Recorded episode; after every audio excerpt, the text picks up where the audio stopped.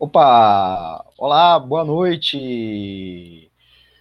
Às vésperas das eleições municipais 2020 e o Brasil vivendo a maior crise econômica em décadas e sem superar a pandemia de Covid-19, a grande imprensa centra seu debate na necessidade dos candidatos a prefeitos e vereadores se comprometerem com a questão da austeridade fiscal e o prosseguimento de privatizações e da aprovação de reformas neoliberais. Essa agenda tem amplo respaldo no governo Bolsonaro, apesar das tensões entre as suas várias alas, inclusive uma sintonia com setores que lhe fazem oposição, permitindo dizer que há um mesmo discurso ou projeto em comum, ao menos em torno da economia, o bolsonarismo econômico. Mas essa agenda tem as respostas para os problemas que o povo passa em seus municípios? É possível uma agenda alternativa? Eu, você e convidados vamos debater esse central tema econômico do momento na perspectiva dos trabalhadores e das trabalhadoras. Começa agora o Economia é Fácil, versão estendida. Economia é Fácil. A informação traduzida para a sua linguagem. Com Almir Cesar Filho. Olá, gente. Comigo também aqui o Flauzino Antunes Neto. Olá, meu amigo ouvinte. Olá, minha amiga ouvinte. Sou Almir César Filho e junto com vocês começa agora o teu programa de economia da Web Rádio Censura Livre, o Economia Fácil, debatendo com a participação de convidados os mais importantes temas econômicos do momento, sob a perspectiva dos trabalhadores e trabalhadoras essa é a edição de quinta-feira, 15 de outubro.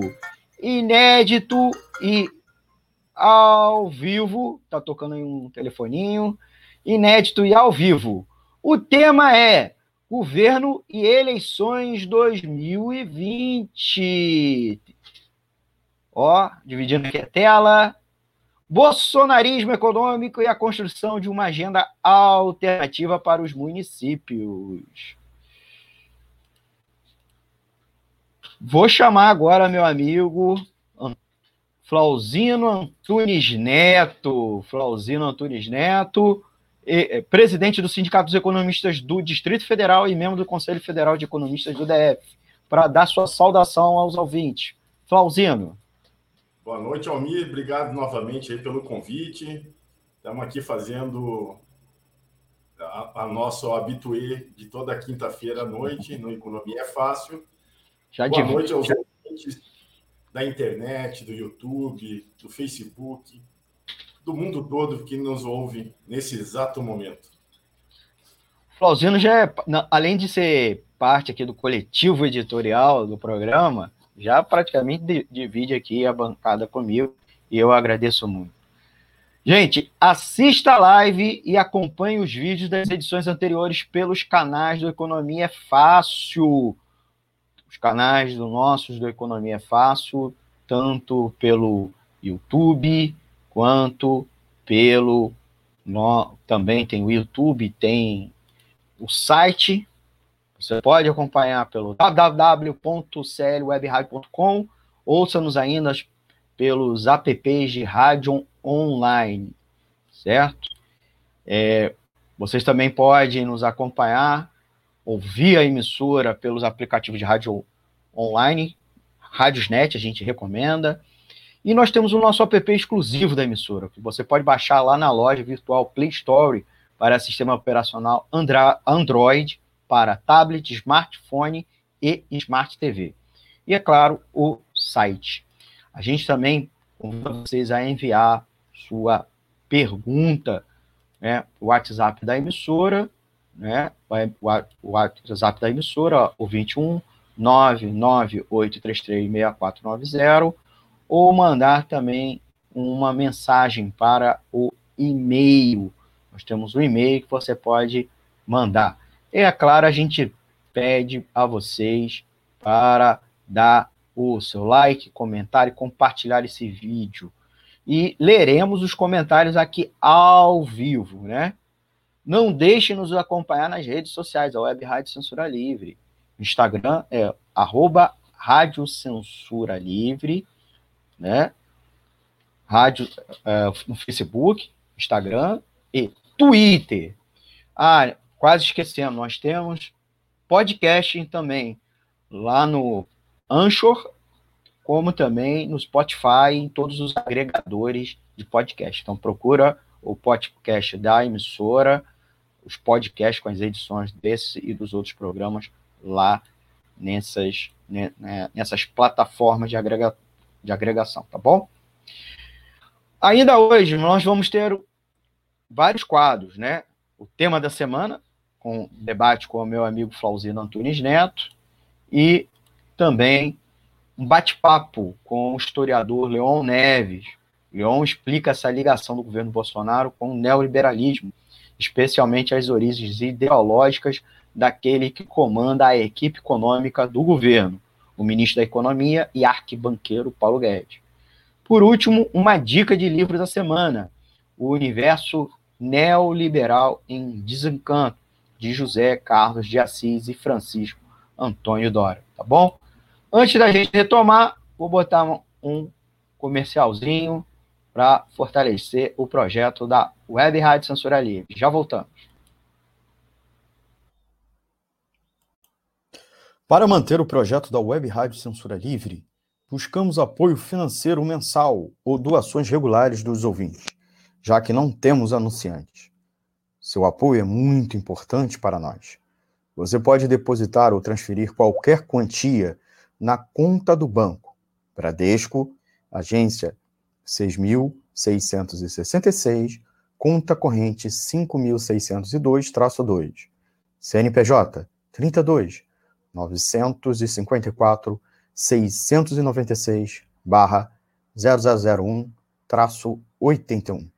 Seja um apoiador regular e ouça nosso agradecimento no ar durante a transmissão de nossos programas. Peça à sua entidade de classe, sindicato ou associação a participar da rede de apoiadores com participação em nosso espaço, em nossa grade. E os apoiadores recebem prestação de contas mensal. O nosso muito obrigado. Web Rádio Censura Livre, a voz da classe trabalhadora.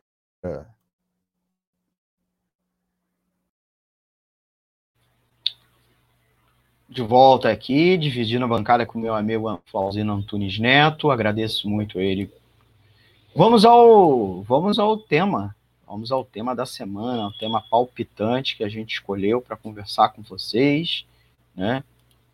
Que é o bolsonarismo econômico, uma agenda alternativa aos municípios. A gente convida vocês, inclusive, já para mandar sua pergunta, seu comentário, que a gente vai é, falar aqui, responder a vocês ao vivo, né? Antes disso, a gente tem que fazer algumas explicações, né, do tema, importante tema que nós separamos, né, para conversar com vocês, é, é, é cham, chamar a atenção que das razões do tema, né? Estamos a, as poucas semanas das eleições municipais de 2020 e o Brasil vivendo a maior crise econômica em décadas, talvez a maior da sua história. E ainda sem superar a pandemia de Covid-19, né? inclusive a, a, tal primeira onda. Né? É, e a pandemia aqui no Brasil já superou mais de 150 mil vítimas fatais, fora as pessoas em estado grave, pessoas com lesões até o, e outras com casos mais brandos. E a pandemia vem deixando um forte impacto nas empresas e, nas, e nos empregos. E aí a grande imprensa, curiosamente, nesse momento, girou o centro de sua pauta para debater a necessidade que o governo tem que perseguir a questão da austeridade fiscal e o prosseguimento de privatizações e a aprovação de reformas neoliberais e, inclusive, cobrar dos vários candidatos a prefeitos e vereadores o compromisso em torno dessa agenda. Você percebeu isso, né? É, que todos os veículos vêm falando, em todos os grupos empresariais. Inclusive, é, é a tal necessidade de fazer reforma administrativa para cá, reforma tributária para lá, respeitar o teto de gastos a colar. E a mídia fala de maneira muito semelhante à equipe econômica comandada pelo Paulo Guedes, né? de maneira unissona. O que nos permite dizer que há um projeto e um discurso em comum, ao menos em torno da economia. E o que nós estamos trazendo aqui, esse, esse termo, bolsonarismo econômico. Os municípios com dificuldade de garantir o atendimento em saúde e pagar os gastos já feitos. Queda na arrecadação e dificuldades nos negócios e nos empregos, inclusive que geram impostos e, consequentemente, arrecadação para os, os municípios. Então, o discurso do bolsonarismo não está focado nisso, está na questão do equilíbrio fiscal. Mas, paralelo a isso tudo aqui no Brasil, lá na Europa, onde o neoliberalismo surgiu, já lida com medidas sanitárias outras, é, mas também econômicas, inclusive intervencionistas e, dá para dizer, gastadoras, para combater a segunda onda de infecção, que eles estão passando por isso lá, né? Uma segunda onda. O Brasil, enquanto isso, infelizmente, não consegue passar do tal platô da primeira onda. E reabre todas as atividades econômicas, praticamente todas, né? E sem discutir os preparativos para uma possível segunda onda, como inclusive se organizar para a vacinação em massa a partir do ano que vem, né? Coisa que os países vêm discutindo, já a preparação para essa vacinação. E aí, nas últimas semanas, infelizmente, é, a imprensa com esse debate né, de privatização, austeridade fiscal. Essa agenda tem amplo respaldo no governo. Bem verdade. Precisamos chamar a atenção disso, apesar de algumas tensões é, em suas várias alas, dentro do governo e de quem os apoia. Mas, para além disso, tem um respaldo, e podemos dizer aqui, com os setores que lhe fazem oposição, como eu já disse. É, o título né, que a gente escolheu para a edição de hoje é, é uma provocação. Né? Eu me permito trazer isso para vocês. É uma provocação. E é uma dupla provocação. Primeiro, porque exprime uma radicalização do neoliberalismo que começou a tomar forma aqui no Brasil, bem verdade, lá no início dos anos 90, embora na Europa e nos Estados Unidos é, remeta aos anos 70 e 80. É, e aqui no Brasil começou de colo e passou por todos os sucessivos governos, que vão de Itamar, FHC, e ouso dizer, vários ouvintes podem discordar, eu mesmo Flauzino, que Lula e Dilma também. Embora ganhou um novo fôlego com a crise política pré-impeachment, e a chegada de Michel Temer ao poder, e ainda mais uma, uma revigorada com a vitória de Bolsonaro, cuja campanha prometia ainda mais medidas neoliberais, ao ponto de anunciar que os governos anteriores a eles seriam socialistas. Vejam bem, socialistas. Bolsonarismo econômico também contém uma segunda provocação, além da evidente radicalização, né, dizer aqui que é um, uma radicalização, não só uma continuidade, uma continuidade mais radical, ela é uma inflexão e à medida que ela se dá essa inflexão, combinando o neoliberalismo com o ultraconservadorismo da direita mais extremada brasileira e da e extrema-direita propriamente dito. Tanto pelo um patriotismo de direita, um chauvinismo eurocentrista, que a gente vê muito com o ministro das Relações Exteriores, né, Ernesto Araújo, mas mesmo Olavo de Carvalho, esse patriotismo, quase uma patriotada em torno dos militares palacianos, mas também misturado esse bolsonarismo, é um neoliberalismo misturado com o moralismo calcado no, na moral do fundamentalismo cristão, especialmente evangélico, pentecostal e neopentecostal. Muito baseado na prosperidade material terrena, é, advino por uma graça divina, mas também na iniciativa individual, na assistência da família, apenas da família e da igreja, não do Estado, e na busca por uma retidão comportamental do indivíduo, na busca dessa graça divina, né? Por isso, a gente vem, diz aqui bolsonarismo, inclusive econômico.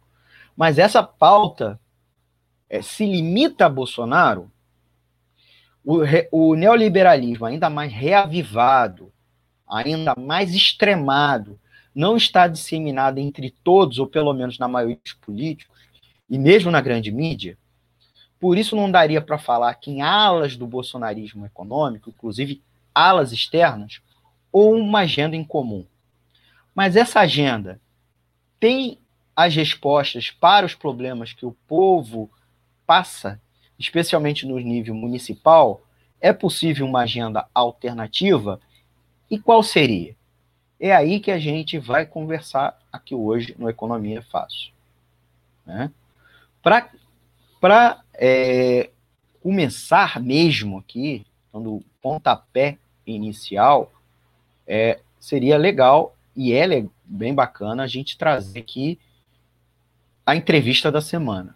Na entrevista da semana, o quadro entrevista da semana, precisamos, como eu disse, voltar no tempo e buscar a explicação da ligação do governo Bolsonaro com o neoliberalismo, especialmente daquele que comanda a equipe econômica, o ministro da Economia e arquibanqueiro Paulo Guedes. Conversamos, é, um pouco antes de começar o programa, com o historiador Leon Neves, amigo aqui do programa Economia Fácil, para trazer essa conexão da origem do, inclusive a origem do pensamento a, neoliberal. Tá bom? Então, comigo aqui o nosso amigo Leon Neves.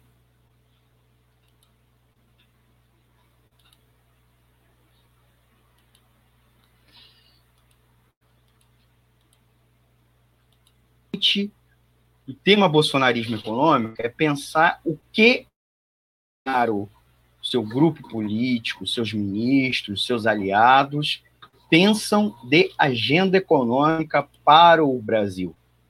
E, sem dúvida, a relação dela, dessa agenda com o pensamento neoliberal, as privatizações, é, as reformas é, da legislação trabalhista, da legislação tributária. Para conversar conosco, trago, trago vocês, meu amigo Leon Neves.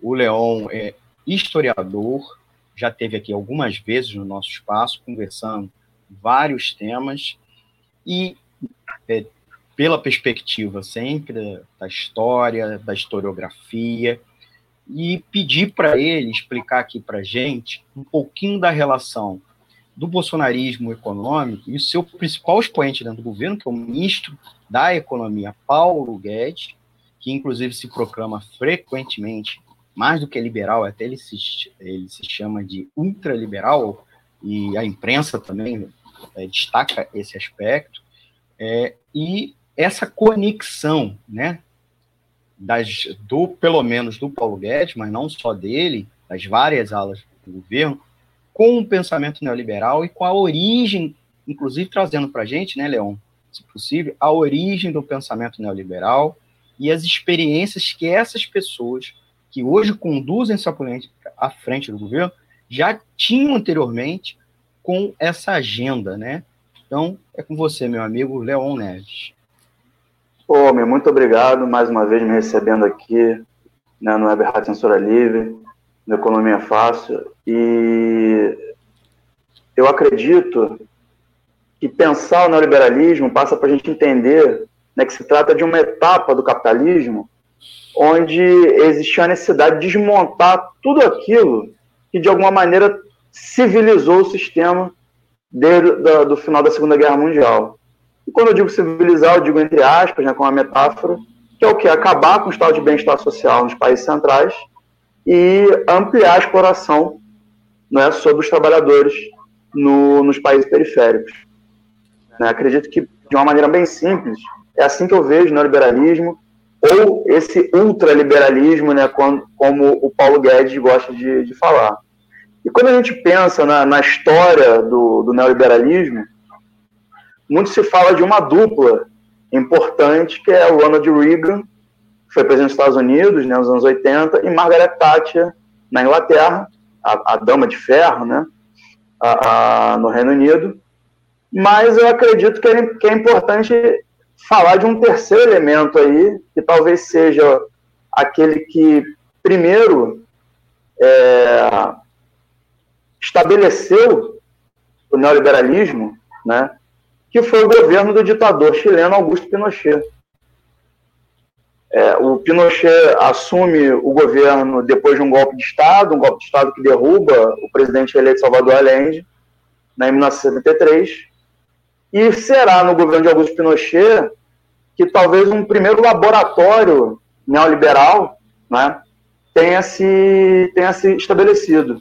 Né? E o Paulo Guedes tem uma relação íntima vamos dizer assim, com o, com o governo do Augusto Pinochet e com os, os principais ideólogos no campo da economia que, que formataram né,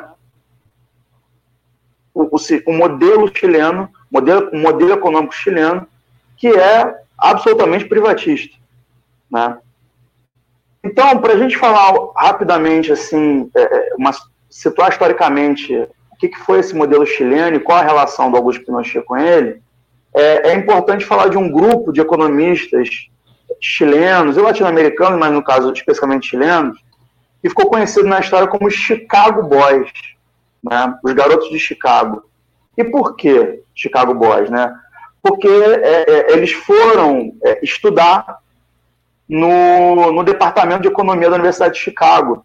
Né? Houve uma, uma, uma parceria entre a, a, a Pontifícia Universidade é, Católica do Chile e, e a Universidade do Chile com a Universidade de Chicago, com o Departamento de Economia, e aí um pouco menos de 30 pesquisadores chilenos foram ali entre 56 e 61 fazer mestrado e doutorado na Universidade de Chicago, né, no Departamento de Economia, e lá eles foram alunos de dois nomes que você conhece muito bem da, da economia, do, dois que são considerados nomes do liberalismo né, é, americano, que é o Arnold Harvard, né, e o prêmio Nobel de Economia, o Milton Friedman.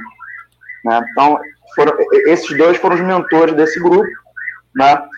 Inclusive, o próprio Harberger, ele, ele, mora, ele vai morar no Chile e, e, vamos dizer assim, orientar muito né, a política econômica do Pinochet. E o que acontece? Qual é a conexão com o Paulo Guedes? O Paulo Guedes ele é um Chicago boy também, embora não fosse chileno.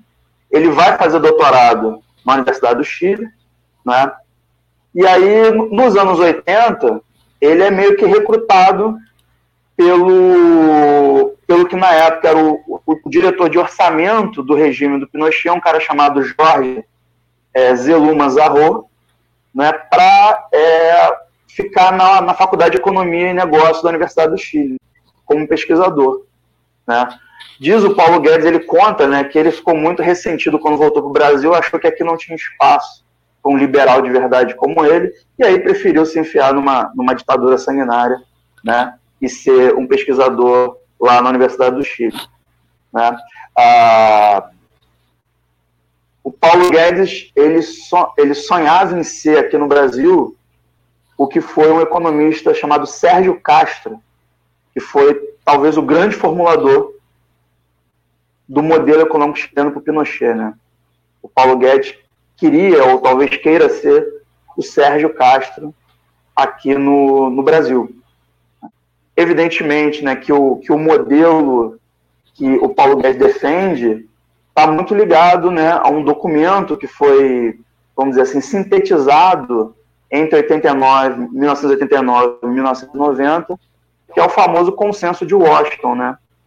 formulado pelo Fundo Monetário Internacional, o FMI, o Banco Mundial o, o, o Departamento de Tesouro dos Estados Unidos, que, vamos dizer, tentou dar as linhas gerais que os países deveriam se enquadrar, especialmente os países, os países subdesenvolvidos, os países da periferia do capitalismo, para se desenvolver. E, evidentemente, estava ali né, a privatização das estatais, né, o câmbio regulado pelo mercado, o juro de mercado e, e a, a, a, desregulamentação né, da, das relações econômicas, trabalhistas, bancárias, financeiras e tudo mais.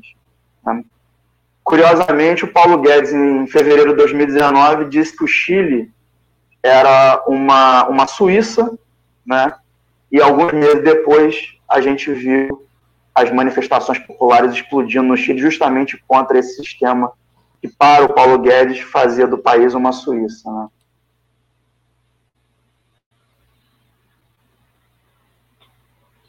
Muito bem, Leon.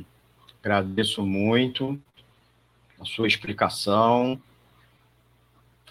Foi isso. Conversamos com o Leon Neves, Leon Neves, historiador, amigo aqui da Web Rádio Censura Livre. Você que nos acompanhou, curta, compartilhe, siga-nos nas redes sociais da Web Rádio Censura Livre no Facebook, no Instagram, no, no Twitter e, é claro, o nosso site, o www.clwebradio.com. Ouça-nos aí no apps de rádio online.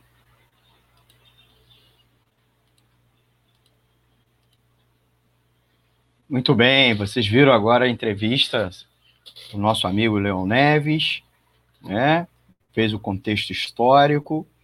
E aproveitando que encerrou a entrevista, a gente vai a um intervalo e já voltamos com um debate ao vivo, comigo e com o economista Flauzino Antunes Neto. Já voltamos.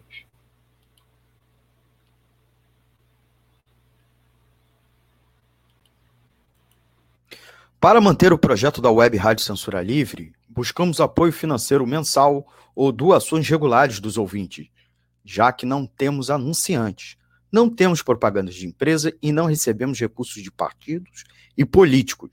Seja um apoiador regular e ouça nosso agradecimento no ar durante a transmissão de nossos programas.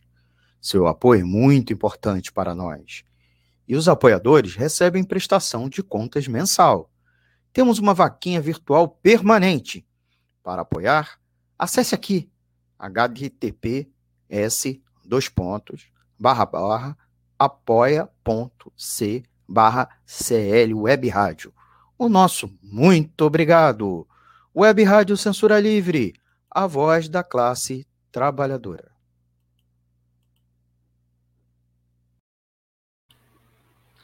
Voltamos agora ao vivo é, com meu amigo Flauzino Antunes Neto, a gente vai ao nosso debate, ao tema, o tema central dessa edição do Economia Fácil, que é o bolsonarismo econômico.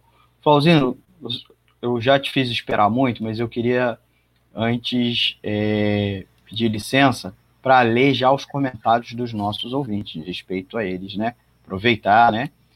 A Márcia Baptista está acompanhando a gente pelo YouTube botou aqui, ó. Boa noite, estou aqui prestando atenção. Ela ainda complementou. Perdi a esperança de nos livrar deste sem cérebro e com muita língua. Tenho pesadelos com este presidente canal. E o Leon Neves, ó, botou aqui. Boa noite. Tá aqui acompanhando a gente pela live do Facebook. Você que está nos acompanhando, ouvinte, dá um like aqui, principalmente um comentário que a gente, uma crítica, uma pergunta que a gente vai fazer aqui ao vivo, vai perguntar aqui ao vivo. Flauzino, eu já começo, é, já falei muito, mas eu queria já perguntar a vocês, já começar por uma pergunta. Não? O que é o bolsonarismo econômico? E qual é a sua ligação com o neoliberalismo de Temer para trás? Flauzino, meu amigo Flauzino. É, boa noite a todos novamente, boa noite, Almir, boa noite aos, aos ouvintes. Primeiramente, vou pedir uma partezinha para a gente saudar hoje o, o, Dia dos Professores. Eu acho que. Ah, é muito bem lembrado, Flauzino. Deveria ser sempre homenageada, sempre valorizada, e que não acontece né, nos municípios, não acontece no Estado, nem na União. É uma valorização de uma educação gratuita, de qualidade, com pesquisa, extensão e principalmente a valorização do profissional professor, né, que nesse momento de pandemia está se sentindo muito com abstinência, né, porque o contato com o aluno é aquilo que motiva, né, então fazer videoaulas nesse momento não é o, o que todo professor deseja, né, mas em breve vamos estar todos juntos novamente, mas uma saudação e um parabéns a todos os professores que nos ouvem. É, sobre a sua pergunta, na verdade, que, que são elas são juntas, mas são duas perguntas. Né? É, o bolsonarismo econômico, é, tudo aquilo que você colocou no início e colocou no o, o Leão colocou, é, é importante frisar que eles são mais vorazes, eles são radicais na questão do, do neoliberalismo. Eu acho que eles são muito mais é, mais realistas que o próprio rei, vamos colocar assim. Por mais que eles sejam do consenso de Washington, Chicago, é, Chicago Boys e tal, mas eles são muito mais é, afoitos, eles são muito mais é, vorazes, eles são mais ferozes na implementação. Eu acho que o ultra, ultraliberalismo que o próprio, próprio Guedes coloca, ele é fim do Estado, não é um Estado mínimo, ele quer um fim do Estado, daí com privatização, reforma administrativa, acabar com tudo, enfim. Eles, eles são fiscalistas e são perseguem a austeridade fiscal até o fim, até as últimas consequências e, e são financistas num, num todo. Eles não estão muito preocupados com indústria, com agricultura, comércio, essas coisas todas, que são setor produtivo, eles são financistas, ainda mais do, do capital financeiro internacional. Tudo que eles fazem é para beneficiar esse tipo de capital, né? bolsa de valores, especulação com juro, é, enfim.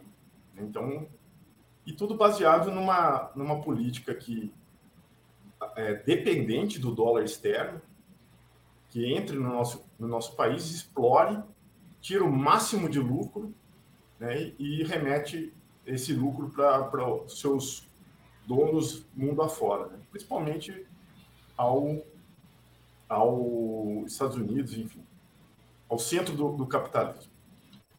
Então, uh, então essa, essa política de entregar todo o patrimônio público por privatização, é, exportação de commodity, tudo isso está dentro desse bojo dessa política econômica capitaneada pelo Guedes, além da reforma da Previdência, é, além da reforma trabalhista, que quer, foi tirado direitos, redução de salário. O desemprego não é um desemprego casual, é um desemprego estimulado, né? você joga os salários para baixo e aumenta o lucro do, do investidor estrangeiro. E isso acaba unindo quem é liberal, neoliberal, ultraliberal, eles se juntam dentro desse, desse pacote, apesar de ter divergências entre eles no campo político. Porque uns são mais democratas, outros são mais ditatoriais, outros são é, querem um pouquinho de Estado, enfim, querem Estado mínimo. Eles divergem um pouquinho no campo político, até de, da divisão do poder. Mas na agenda econômica está todo mundo junto. Está Maia, está Globo, a, quer dizer, a imprensa, está o Guedes, está o PSDB, está todo esse, esses, esse conjunto de, de atores né, estão juntos nessa pauta econômica. É lógico que você colocou muito bem aí que o bolsonarismo ele representa, é, dentro do campo ideológico, um patriotismo, é, um patriotismo vira-lata, vamos colocar assim, porque aceita ser capacho dos Estados Unidos prima, é, de, de, forma primária, assim, ele, o que os Estados Unidos falam, eles obedecem, nem tanto à Europa, mas só aos Estados Unidos. O, a, o próprio exército que está no comando no governo é um, é um, um exército que se sente subjugado às tecnologias militares americanas, né? um moralismo religioso, eu acho que isso abarca toda uma, uma questão, e tem o Centrão, né, também, que é uma parte dessa, dessa agenda, mas só que o Centrão, o Centrão em si, ele depende do, do seu projeto político, ele depende de ação estatal. Ele depende de emenda parlamentar, ele depende de carguinhas, ele depende de favorecimentos, de tráfico de influência, de tudo isso que a gente está vendo e acompanha aí que, o, por exemplo, a última e recente é, história é da, de, de, de, dinheiro na cueca, né? de um vice-líder do governo. Esse é o centrão. Então, por isso que algumas pautas acabam não passando. Enfim, eles precisam ter um jogo político muito grande para que a agenda econômica passe. Flauzino, isso, é, é... Isso, é, isso diferencia um pouco do, do, do neoliberalismo do Temer, que era um hum. neoliberalismo pragmático, técnico, racional, né? faz um pouco de arranjo, tem mais diálogo, vai para lá e vai para cá, mas, enfim, era assim, buscava um Estado mínimo, pelo menos eles mantinham uma questão de ter um, um pouquinho de Estado para fazer as políticas que a gente conhece do Temer, do PMDB e tal. Respondendo a sua pergunta, eu acho que é, definir o bolsonarismo, um bolsonarismo econômico, é uma, é uma, uma engenharia interessante, porque esse ultraliberalismo moralista, religioso, e com uma certa pintura de, de patriotismo é o que o, o Bolsonaro está tentando implementar é, aqui no Brasil. Flauzino, você já avançou um pouco na, na segunda pergunta que eu queria te fazer, né? Qual é a agenda comum que é compartilhada por todos esses, por essa, é, que permitiria a gente dizer que é o Bolsonaro, que há um bolsonarismo econômico? Qual é essa agenda? Então, agora nessa segunda volta, se você pudesse avançar um pouquinho. E vou aprofundar um pouco mais nas alas, né? Você começou a falar dos os militares, o, é, falou do, dos evangélicos e da aula mais ideológica, começou a falar, inclusive, dos evangélicos também, que compõem essa aula ideológica, mas centrão, chamar atenção no centrão, é, eu chamei no início que o, o PSDB, o DEM, o Rodrigo Maia, de certa maneira, compõe esse, esse bolsonarismo econômico, né? embora uma ala, podemos dizer, uma ala externa, né? se antagoniza não só porque está fora, porque tem tensões, tensões e, contradições que você mencionou, podia aprofundar um pouco mais, e a mídia também, né? papel, a mídia, apesar de falar mal do Bolsonaro, é defende o programa bolsonarista até mais do que o próprio Bolsonaro, né? Porque o Bolsonaro não só pelas contradições, como pelo pragmatismo eleitoral, de perder popularidade. Pauzinho. Então, é, como é um, um, uma política, o bolsonarismo econômico é um negócio sui generis, né? então o, o, bolsonarismo ele permeia partidos, ele permeia instituições, ele permeia camadas sociais, ele não tem uma, uma, uma questão é, fixa, né? ele vai se moldando para permear vários setores. Por exemplo, na, na, na, na agricultura, o agronegócio adora, né? porque tudo que ele fez foi fazer o seguinte: olha, eu preciso que entre dólar.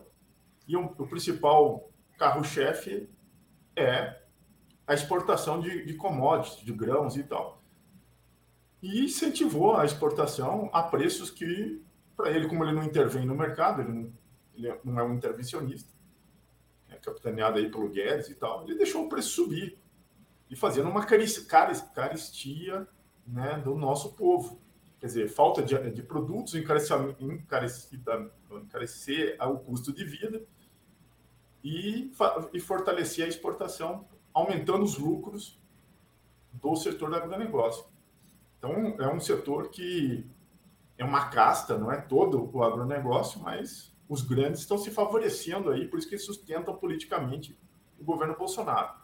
O Centrão, o Centrão não tem ideologia econômica, nem política. Ele está ali para servir aquele que paga, que paga os seus, seus votos. né, no Congresso Nacional. Então, ele está um pouco se lixando se a agenda vai, vai ser ultraliberal ou se vai ser um neoliberalismo é, travestido de, de esquerda, gol do PT. Ele está ali para servir aquele, o governante que pagar o que eles pedem. E eles têm uma, também uma, uma fome infinita. Né? Então, se você começa a dar o dedo, logo eles já estão comendo o braço, a perna, e te deixa refém. Porque é, o, qual é o objetivo do Centrão? É ter um presidente fraco, na qual ele possa controlar tudo aquilo que eles querem. E uma das coisas que eles querem, nesse momento, é a eleição municipal, porque o Centrão vive de, de fazer a intermediação do governo central, federal, com, as, com os municípios, através de vereadores, prefeitos. E então eles fazem isso, por exemplo, até de vez em quando, de contraponto com a agenda econômica do Guedes. O Guedes queria acabar o, o auxílio, não queria nem votar o auxílio emergencial. Bem lembrado. E o Centrão se apoiou com a esquerda de oposição e tal, para que se elevasse por 600 reais. Isso salvou os municípios de, um certa, de certa maneira e fizeram um acordo para manter de agosto até dezembro pelo menos 300 reais para favorecer que os seus apadrinhados políticos se elejam na, nos municípios, né, através de uma medida provisória que foi, foi de caso pensado, colocar em agosto, porque ele tem validade de 120 dias, vence em dezembro. Então não precisa ser votada a medida provisória, porque ela já está em vigor. Então a discussão se você vai manter para 600, se você vai manter para 300, isso vai ser discutido em dezembro, quando a eleição municipal já acaba no dia 15 de novembro aí existe um certo acordo, ainda branco, nos bastidores da, da, da, do Congresso, para não se votar a medida provisória número mil, que não vai gerar desgaste com o Bolsonaro com o mercado financeiro, nem com o Guedes, e vai ajudar nas eleições aí da base bolsonarista. Então, é isso uma questão é, importante de ser pensada e analisada, porque ele não está fazendo isso porque ele é bonzinho, está preocupado com a população, ele está preocupado com as eleições, está preocupado em se manter no governo e surfar um pouquinho, na, graças aos 600 reais do auxílio emergencial, o Bolsonaro surfou um pouquinho numa onda que inverteu, ele estava numa é, decrescente de popularidade e voltou a subir. Então o Bolsonaro já se sentiu um pouco mais confortável no, num patamar de 40% de aprovação aí, graças ao auxílio emergencial que o povo acha que é o dinheiro do Bolsonaro. E que não é. É um dinheiro do, do povo, através de imposto, que, que, por obrigação, deveria voltar como uma política de Estado, nesse momento de coronavírus, de pandemia. A outra, por exemplo, a, a, a mídia. A Folha, se você pegar as matérias da capa da, da UOL, por exemplo, tem matéria descendo o porrete na, nas políticas intervencionistas entre aspas, né, que ainda não privatizou, que ainda não fez é, a reforma administrativa, reforma tributária e, e, outras coisas mais. Falando, por exemplo, que a, a Bolsa caiu dois meses, atingiu no mês de setembro uma queda de 4,8%, o dólar é, teve um balanço de saída de capital do Brasil de 24 bilhões de reais, o saldo entre entrada e saída, um saldo negativo de 24 bilhões, forçando que o dólar suba. Né? O dólar está subindo nos três trimestres. No primeiro trimestre subiu 29%, no segundo 4,6%, no terceiro trimestre, agora fechado em setembro, 3,3%. Isso está fazendo com que o setor financeiro fale assim, porra, esse governo não me dá confiança. Eu quero investir e ter lucro. Isso não está acontecendo. Né? Colocando em choque. Daí a Folha faz matéria que tem que avançar na reforma administrativa, na pauta ultraliberal, né? Privatizações, tem que fazer isso, trazer confiança e, e retorno. Essa confiança, na verdade, traduzindo do economês, é lucros para o setor financeiro internacional. E isso não está acontecendo. Então, e na outra, de outra, de outra matéria, logo em seguida, no link abaixo, tem se não der 600 reais, se não manter auxílio emergencial, se não fazer isso, não fazer aquilo, teremos, estaremos com uma explosão de pobreza no Brasil em 2021. A própria mídia não sabe como que ela se comporta, né? Ela precisa atender ao Deus mercado internacional e de outra forma, é. por interesse político, ela bate no Bolsonaro nas questões internas. E essas duas agendas não batem. Elas são antagônicas, né? Flauzino, a gente já está indo para a reta final do nosso, nosso debate. Mais duas questõezinhas. Eu pedi para ser mais ligeiro. Essa agenda bolsonarista ou do bolsonarismo econômico, ela vai dar certo? Você começou já a pensar que não, já, inclusive no momento atual de, de, de instabilidade, de desconfiança, mesmo dos, do, é, dos investidores internacionais, que é aqueles que eles almejam. Ela é eficaz na recuperação econômica brasileira pós-pandemia, essa agenda? Manter o teto do gasto, a ferro e fogo, né? é, priorizar as reformas neoliberais, reduzindo o custo do capital, mesmo que seja com reduções salariais ou redução dos gastos sociais, ênfase meramente no auxílio emergencial como mecanismo de compensar o desemprego. Pedir a você para ser rapidinho. É, a tudo que eu falei agora, eu sou, eu vejo como tenebroso essa, a manutenção dessa política. É, isso não vai dar resultado. É, toda, todo economista fala assim, não, a gente precisa aumentar o bolo para poder dividir, né? crescer a economia, crescer o PIB e trazer mais gente para dentro dessa, desse crescimento, né? mais trabalhadores, empresários, enfim, toda a sociedade é, crescer junto com o bolo. Mas eles, eles estão prometendo crescer o bolo é, fazendo uma política é, é, uma política de crescer o bolo de engorda, né, com uma política de regime. Então você não tem. Na, na, prática, eles falam que vão aumentar, mas não, não, não aumenta. É porque tudo que você corta de, de gasto, é, de salário, nós temos 11 milhões de trabalhadores, Almir, que foram. É, tiveram redução de salário, tiveram perda de direitos, aqueles que conseguiram se manter no, no, no trabalho eles tiveram redução salarial. Isso reflete na demanda.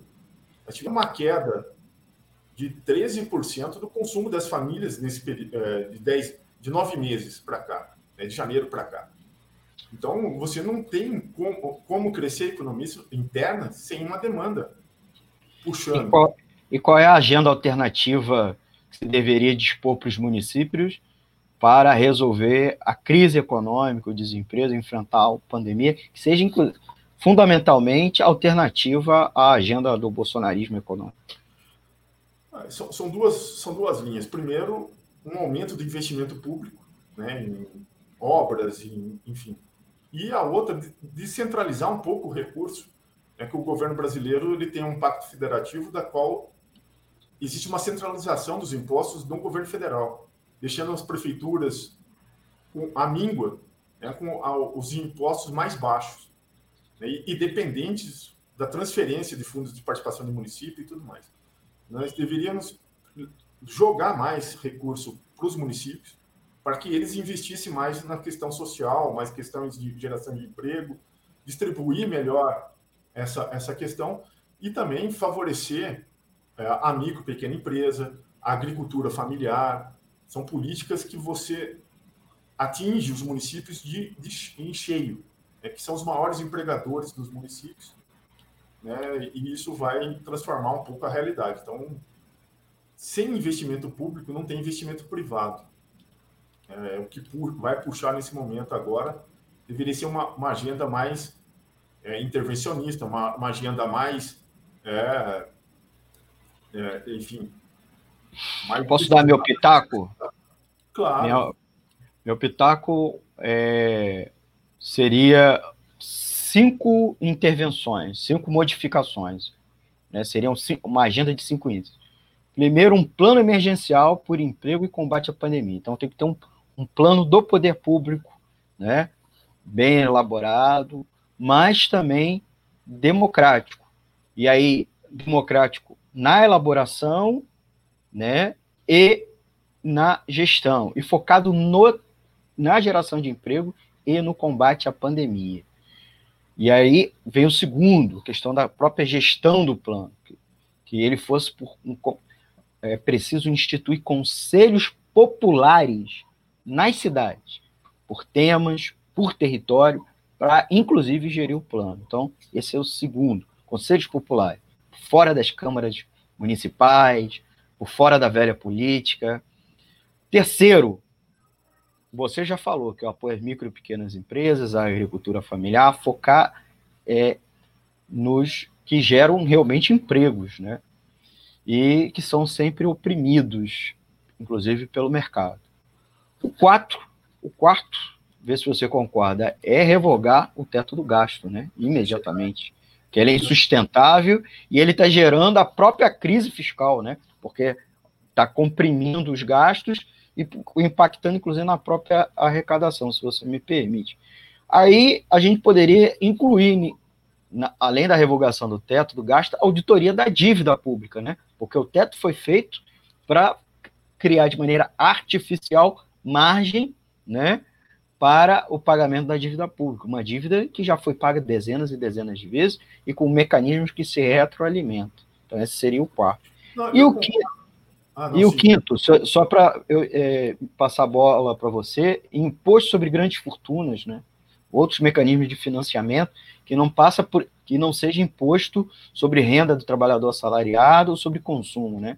Imposto sobre grande fortuna, imposto progressivo sobre riqueza e patrimônio e combater a evasão fiscal, né? Pra, para mim seria essa proposta. Flauzino.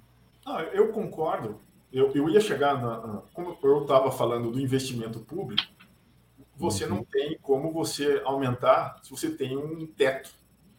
Né? Você tem um limite de, de gastos do, do, governo federal que é o governo é, que faltou dinheiro para a saúde, para a gente ter um ataque melhor ao Covid, incentivar a produção de vacina pelas universidades federais, estaduais, é, para os institutos que, que o Brasil já tem e auditoria da dívida, né, a redução. A gente não tem um teto para gastos com juro, né? Porque isso beneficia o setor financeiro.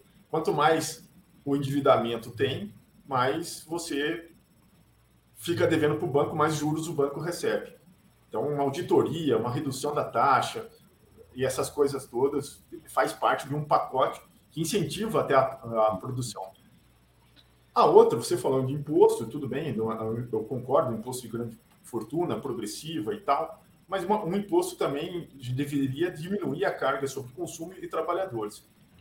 E tem uma alternativa nesse momento que seria bem viável a emissão de moedas para financiar tudo isso. Ainda mais no momento de baixa inflação, né? Paulino, eu preciso encerrar com você. Eu preciso encerrar com você para até botar o anúncio e e eu falo fica zangado. Mas é isso, programa ao vivo, o tempo é curto né? Eu queria agradecer, Flauzino, aqui, ó, um último, colocar no ar alguns comentários aqui, ó. A Sandra agradeceu é, porque você lembrou do Dia dos Professores, né? Ela ainda botou aqui, ó, fora Bolsonaro e Mourão já. Ela acrescentou, não a reabertura da escola, ela que inclusive é professora, chamou aqui, ó, estado máximo para a burguesia e mínimo para a classe trabalhadora. Praticamente o que você falou, né? Agora a reforma... Bolsonaro. Né? E aí, é um tema para nossa próxima semana, hein? Como fica o bolsonarismo, inclusive o bolsonarismo polêmico, caso presidente dos Estados Unidos, Trump não se reeleja. Ó, já é a dica da a tema aí, ó, Sandra, nós estamos acolhendo, pelo menos eu vou levar lá para o nosso conselho editorial. Tá bom, Flauzino? Obrigado eu só, só queria finalizar e é, agradecer a todos né, que nos ouviram, que nos assistiram. Né? Eu acho que o resultado das eleições municipais vai ser um, um termômetro como esse governo central do Bolsonaro vai se postar o ano que vem.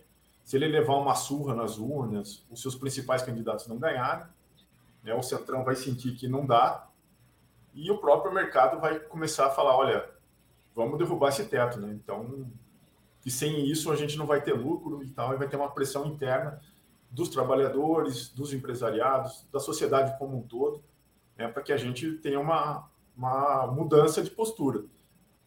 E isso pode ser que seja um elemento, ou muda de postura, ou a gente derruba Bolsonaro e Mourão de uma, de uma vez. Né? Eu acho que toda essa pressão popular vai ajudar isso na a partir de 2021. Muito obrigado. Conversamos com Flauzino Antunes Neto, presidente do Sindicato dos Economistas do Distrito Federal, membro do Conselho Regional de Economia do DF. Prazer conversar com você, Flauzino.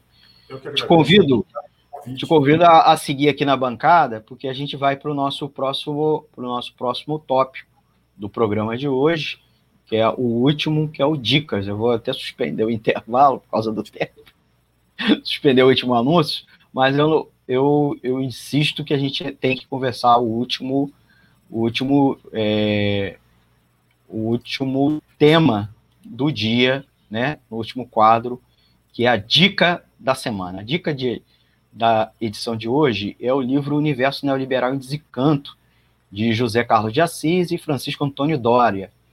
No livro, os dois autores, o economista J.C. de Assis e o engenheiro químico Francisco Dória, se unem para analisar as bases matemáticas e política do neoliberalismo. É, o livro foi publicado originalmente em 2011, em pleno auge, né? Em pleno auge da crise econômica iniciada em 2008, tá? Uh, onde os estados nacionais interviram fortemente no mercado, revertendo, ao menos em, em ordem prática, 20 anos é, de medidas neoliberais, pelo menos naquele momento.